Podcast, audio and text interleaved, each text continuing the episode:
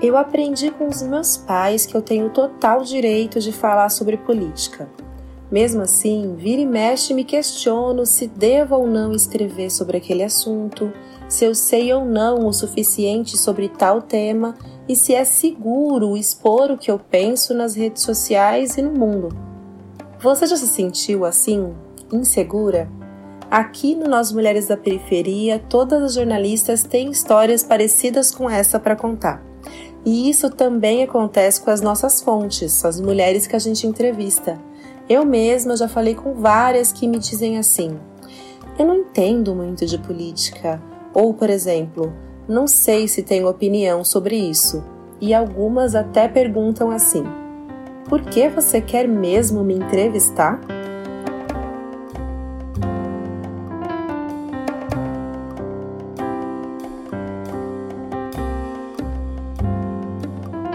Nos últimos dias, eu comecei a ler um livro sobre uma mulher polonesa que nasceu em março de 1871.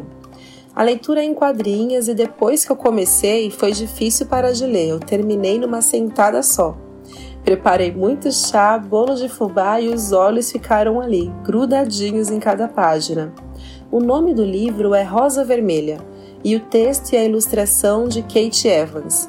A autora fez de fato um ótimo trabalho, mas o que me pegou mesmo foi a paixão que essa personagem tinha pelos seus objetivos e a consciência que ela carregava sobre sua própria potência.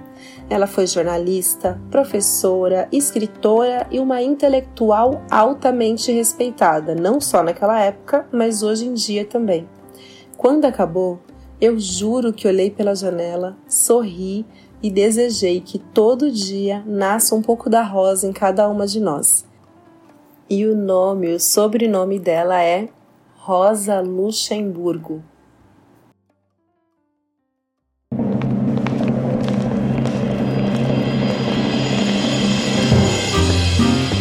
Eu sou Semaia Oliveira e este é o Conversa de Portão um podcast produzido pelo Nós Mulheres da Periferia em parceria com o UOL Plural, um projeto colaborativo do UOL com coletivos e veículos independentes. Semanalmente, nós ouvimos a história, opinião ou análise de mulheres sobre assuntos que são importantes para nós. Este é o primeiro episódio da série Feminismos, uma temporada especial do Conversa de Portão com a Fundação Rosa Luxemburgo.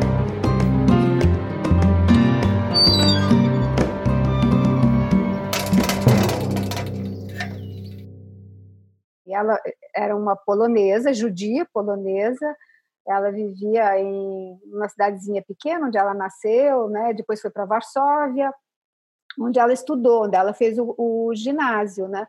E ela entrou no ginásio feminino de Varsóvia pelo sistema de cotas para as meninas judias, né? E ela era uma excelente aluna. Essa voz é da Isabel Loureiro, doutor em filosofia pela Universidade de São Paulo e a principal referência no Brasil em relação ao pensamento e à trajetória da Rosa Luxemburgo. E ela tinha direito de receber uma, um prêmio quando ela concluiu né, o, o colégio, o ginásio, mas não recebeu, sabe por quê?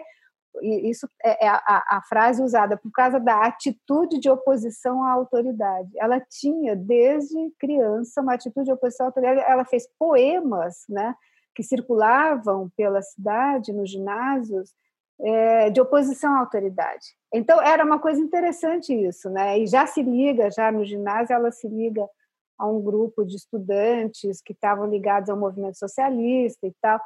Bom, então aí já mostra alguma coisa que ela era diferente, vamos dizer assim, né? O sistema político do período era o absolutismo. Isso significava que um rei ou rainha, imperador ou imperatriz, mandava no rolê todo, independente de qualquer outro órgão. Varsóvia, onde ela morou parte da vida, fazia parte do Império Russo.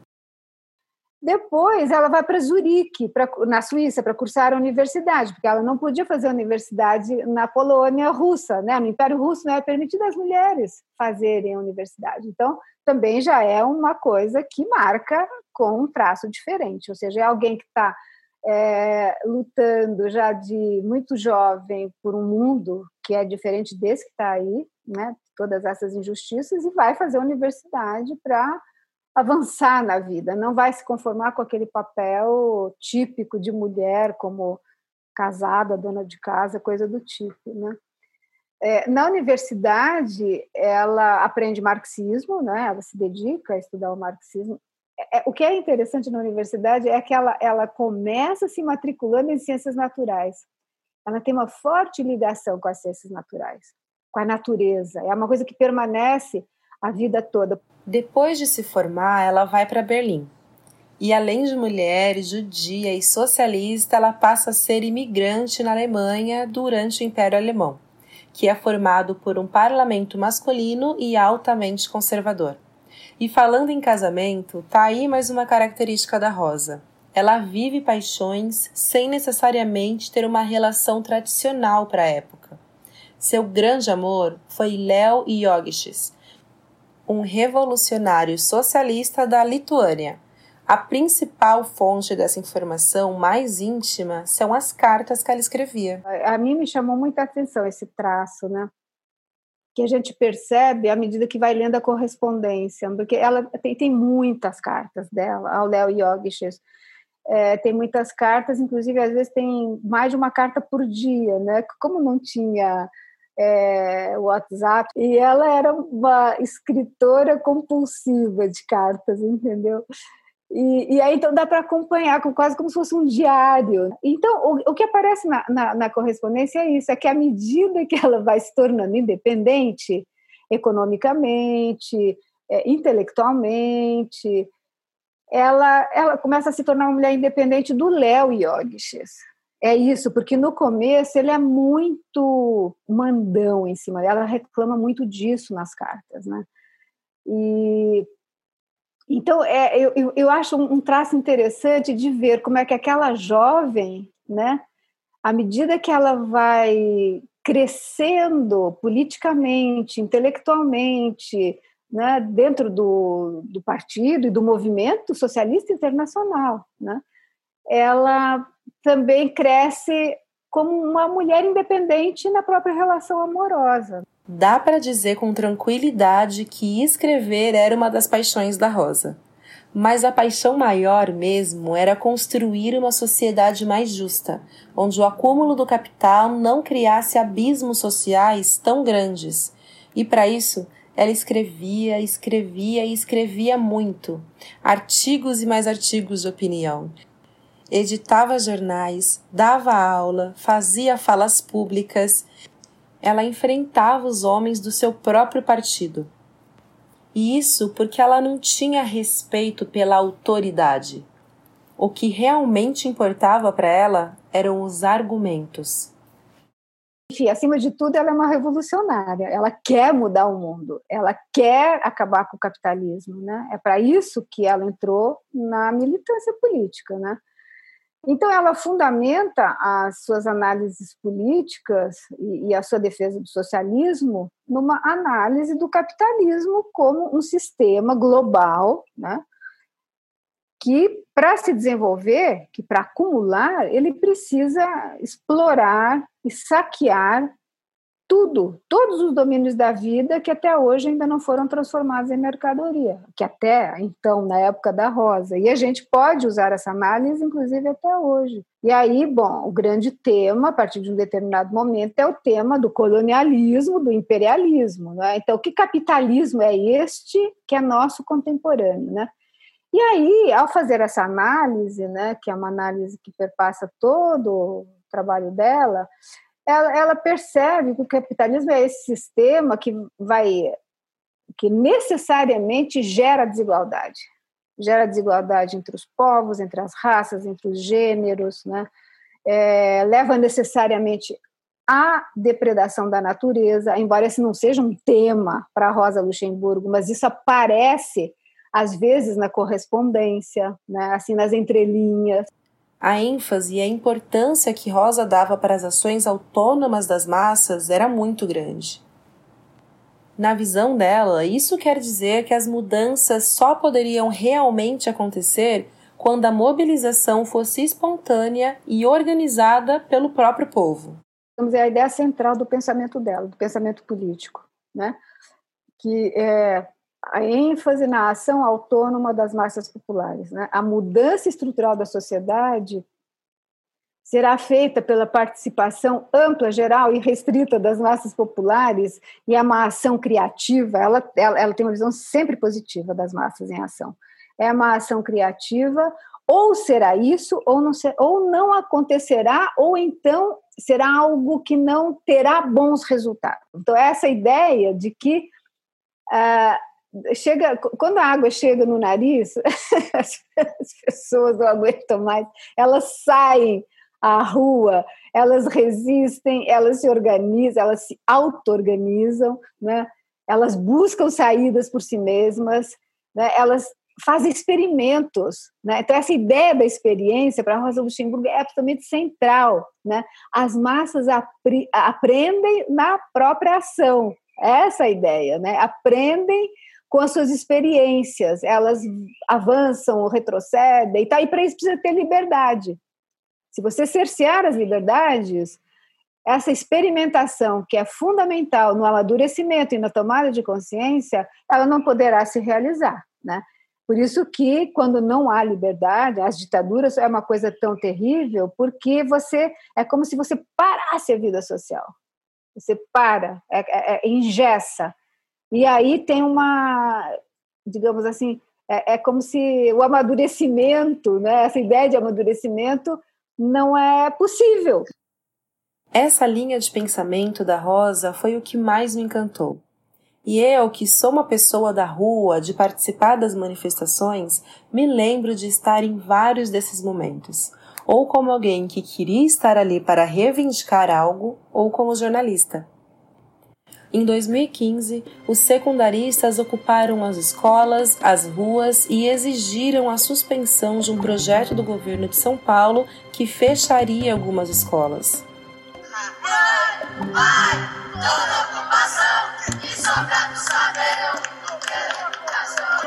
Vai, vai, todo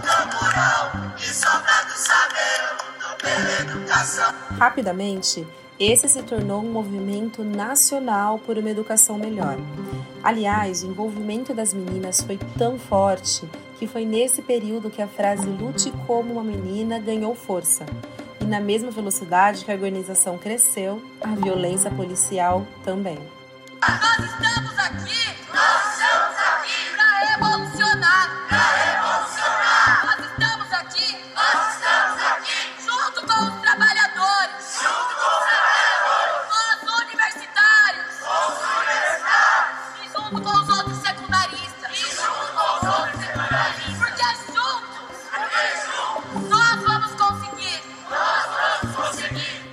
Refletindo sobre a forma como a Rosa vê as coisas, eu fiquei me perguntando: mas todas as manifestações pensam no bem comum?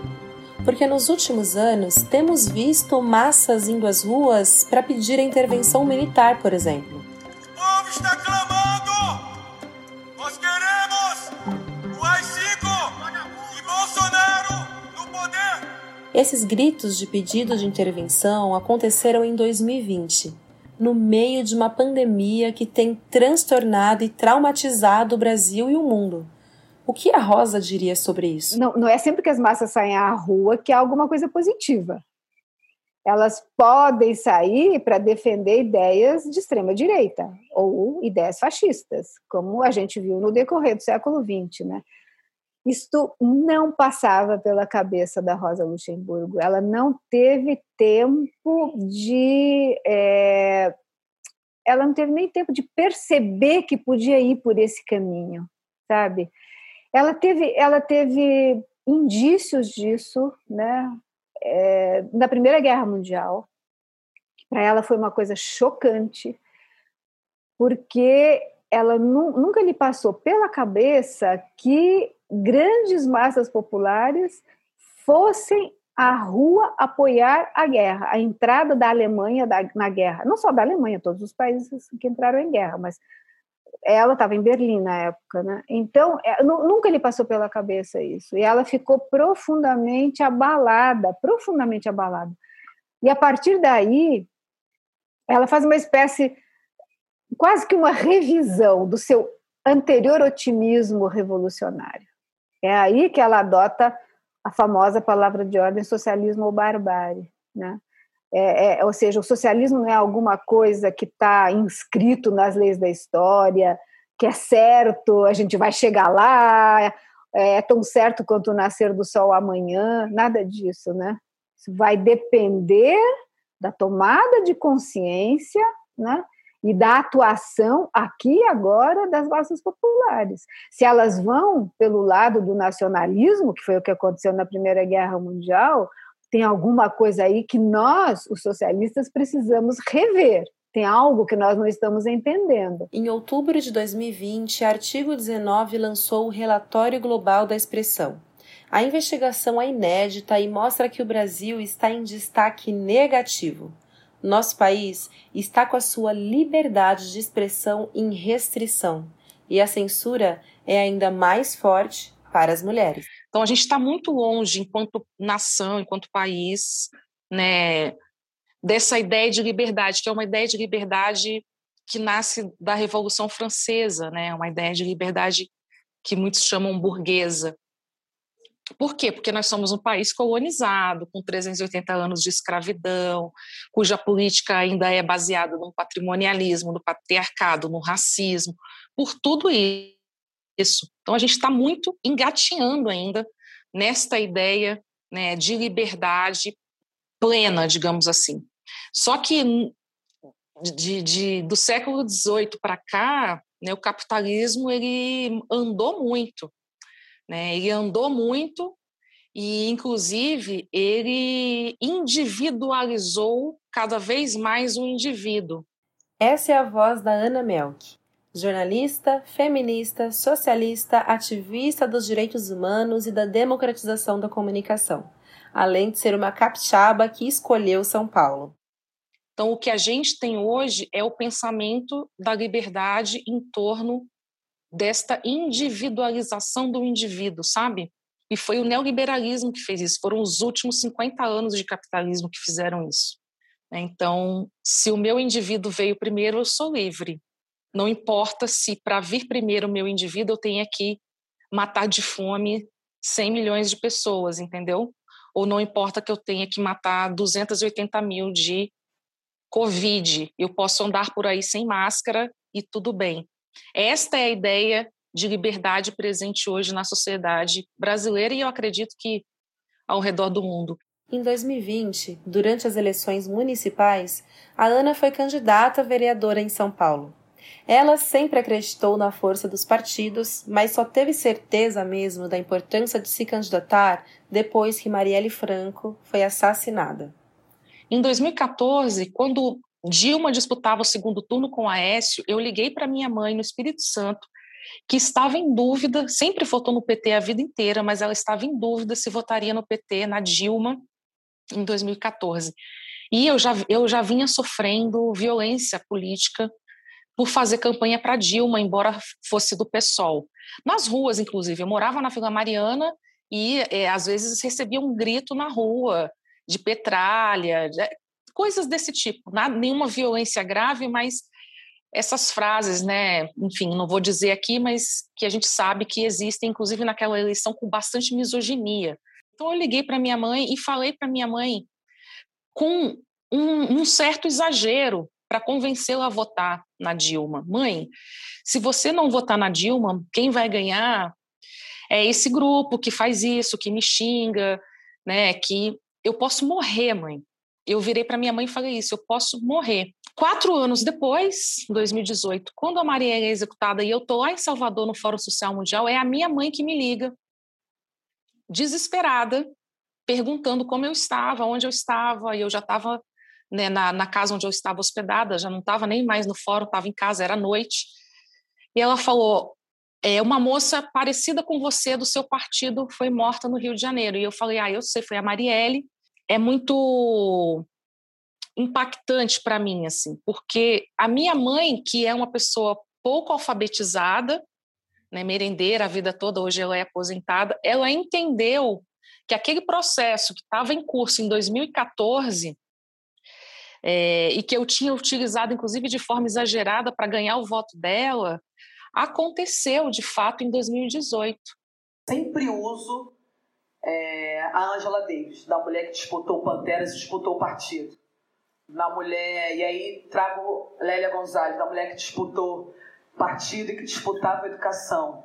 É, então, quando hoje eu estou nesse campo é, e fico muito feliz da trajetória da minha construção de vida, que não pode ser só a construção individual, vir muito antes desse um ano e alguns meses de mandato, é porque nossos passos vêm de longe mesmo.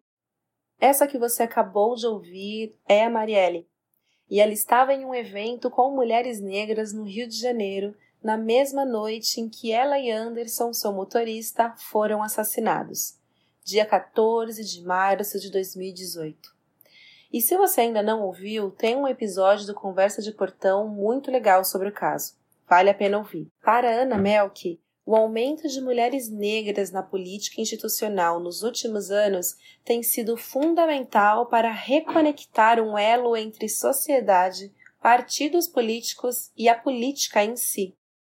Muitas vezes eu falo mais de transformação social do que de socialismo, porque socialismo é um conceito ainda bastante abstrato né, na cabeça da maioria da população. Então, você não chega na comunidade e fala, vamos em luta pelo socialismo e, e a, a, acredita que todo mundo saiba exatamente o que, que você está dizendo. Até porque no Brasil você teve um movimento de, de tentativa né, de criminalizar o comunismo, de criminalizar o socialismo desde né, é, é, ao longo do século XX, principalmente durante a ditadura militar. Então, muita gente não tem ideia, muita gente não, a maioria não tem ideia do que se trata esse conceito, isso é um conceito bastante abstrato. É, então, as pessoas, elas se emocionam, elas se movem, elas se movimentam por aquilo que faz parte do cotidiano delas, por aquilo que gera pertencimento. O que precisa é este elo, este elo que foi perdido entre as ações coletivas locais, que são políticas, que são em defesa do bem comum, com essa política institucionalizada por partidos e que se tornam as políticas do parlamento e que se tornam as, a política do executivo. Esse elo se quebrou. Né? E eu acho que reconectar, esse, né, colocar este ego de volta é a grande tarefa da esquerda. E aí você não faz este elo mantendo os mesmos personagens, porque eles não conseguem dialogar com as pessoas que estão nas periferias e nas favelas. Você tem que ter pessoas das periferias e da favela criando esse elo com quem já está nesses espaços institucionalizados, sabe? Mas a verdade é que ser mulher e ser uma mulher negra neste meio ainda é uma tarefa bastante desafiadora.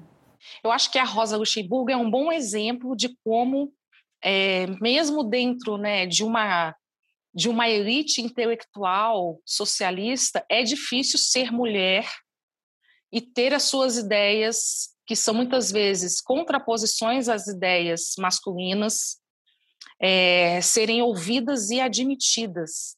Então, esse mundo em que a gente vive, fazer política sendo mulher e se contrapor às, às ideias do campo masculino, né, ainda que você faça parte dessa elite intelectual, não é uma tarefa fácil. É uma tarefa de bastante coragem. Né? E por que, que é de coragem? Porque a maioria de nós, né, e não por desmérito, mas por, por muitas vezes não querer se, se expor mesmo, é, acaba não entrando em determinados conflitos, sabe? Então, muitas mulheres acabam muitas vezes se silenciando, né, se calando ao invés de se contrapor, né, a uma ideia, a, a uma a uma análise masculina, né, da sociedade, da conjuntura. Então acaba isso acontece até os dias de hoje, né? A gente vive isso cotidianamente no partido, nas organizações sociais. É, a Rosa não se calou. Em 1912, enquanto mulheres ainda não podiam votar e nem serem votadas, o Partido Social Democrata da Alemanha conquistou a maioria das cadeiras no parlamento alemão. Mas Rosa percebeu que esses parlamentares despriorizaram as pautas socialistas. O auge foi quando apoiaram a Primeira Guerra Mundial. Por volta de 1915, Rosa funda a Liga Spartacus, mais à esquerda ainda. Pouco tempo depois, ela foi assassinada por um grupo paramilitar que dava os primeiros indícios do nazismo. Durante toda a sua vida, Rosa foi presa e perseguida inúmeras vezes, mas também arrastou multidões com seus discursos de revolução e esperança. Não passamos por todos os aspectos da sua vida nesse episódio porque são muitos, mas só do que falamos aqui fala se ela não é um antídoto do medo que os tempos que estamos vivendo provoca. É como ela disse: quem não se movimenta não sente as correntes que o prendem. Quando eu tô triste, assim, eu vou triste ou deprimida, eu vou ler as cartas da prisão, porque eu fico muito impressionada, né? Ela tem uma coragem, né? Ela transmite uma coragem para resistir, ela tem um estoicismo, né, para aguentar todas aquelas agruras da prisão, né? E, e, também transmite uma grande alegria de viver, né? Que é muito é, uma, é um traço de personalidade muito forte nela, né? A, a, a, alegria da vida é uma coisa que faz parte, inclusive, acho que de uma concepção de um mundo que ela tem, né? E essa forte ligação com a natureza. Então, sei lá, ela é uma pessoa que nas cartas mostra isso, ela quer conciliar a política e a felicidade pessoal, né? a luta coletiva por uma sociedade mais justa e mais igualitária, e, quer conciliar isso com uma alegria pelas pequenas coisas cotidianas, né? Isso também aparece o tempo todo nas cartas. Então, ela, ela luta para ser uma, uma, pessoa que tem uma vida plena, uma vida não compartimentada, multifacetada, né? E aí, posso terminar com uma carta né, que ela escreve para uma amiga chamada Mathilde Wurm, é uma carta de 28 de dezembro de 1916, ou seja, em plena guerra, né? E ela, ela passa um sabão nessa amiga, porque essa amiga aí, ela está muito assim, reclamando, ai, a, a nossa social-democracia, os nossos políticos, que horror, não sei o quê. E aí ela termina a carta dizendo que ela precisa permanecer um ser, sendo um ser humano. Ser humano é o mais importante de tudo. E isso significa ser firme, claro e alegre. Sim, alegre apesar de tudo e de todos, pois choramingar é ocupação para os fracos. Ser humano significa atirar com alegria sua vida inteira na grande balança do destino, se for preciso, mas ao mesmo tempo se alegrar a cada dia claro, a cada bela nuvem. Ah, eu não sei dar uma receita de como ser humano, eu só sei como se pode sê-lo. E você também sempre soube quando passeávamos por algumas horas juntas no campo, em Südende, é uma região de Berlim e a luz rosada da tarde caía sobre as searas. O mundo é tão belo com todo o seu horror e seria ainda mais belo se não houvesse nele os fracos e covardes.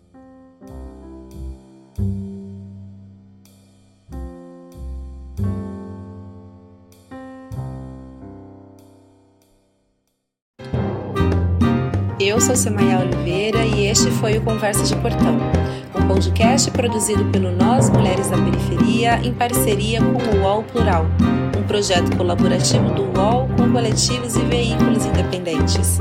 Semanalmente, nós ouvimos a história, opinião ou análise de mulheres sobre assuntos que são importantes para nós.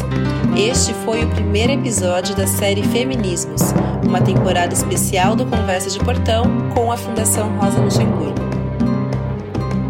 Você pode ouvir a gente no Spotify, Deezer, Google Podcast e por WhatsApp. É só se cadastrar na nossa lista de transmissão. Este podcast foi produzido por Carol Moreno. Trilha sonora e edição por Sabrina Teixeira Novaes e Camila Borges. Neste episódio, utilizamos áudios da TV Cultura e Ponte Jornalismo. Hoje eu fico por aqui e até a nossa próxima conversa de portão.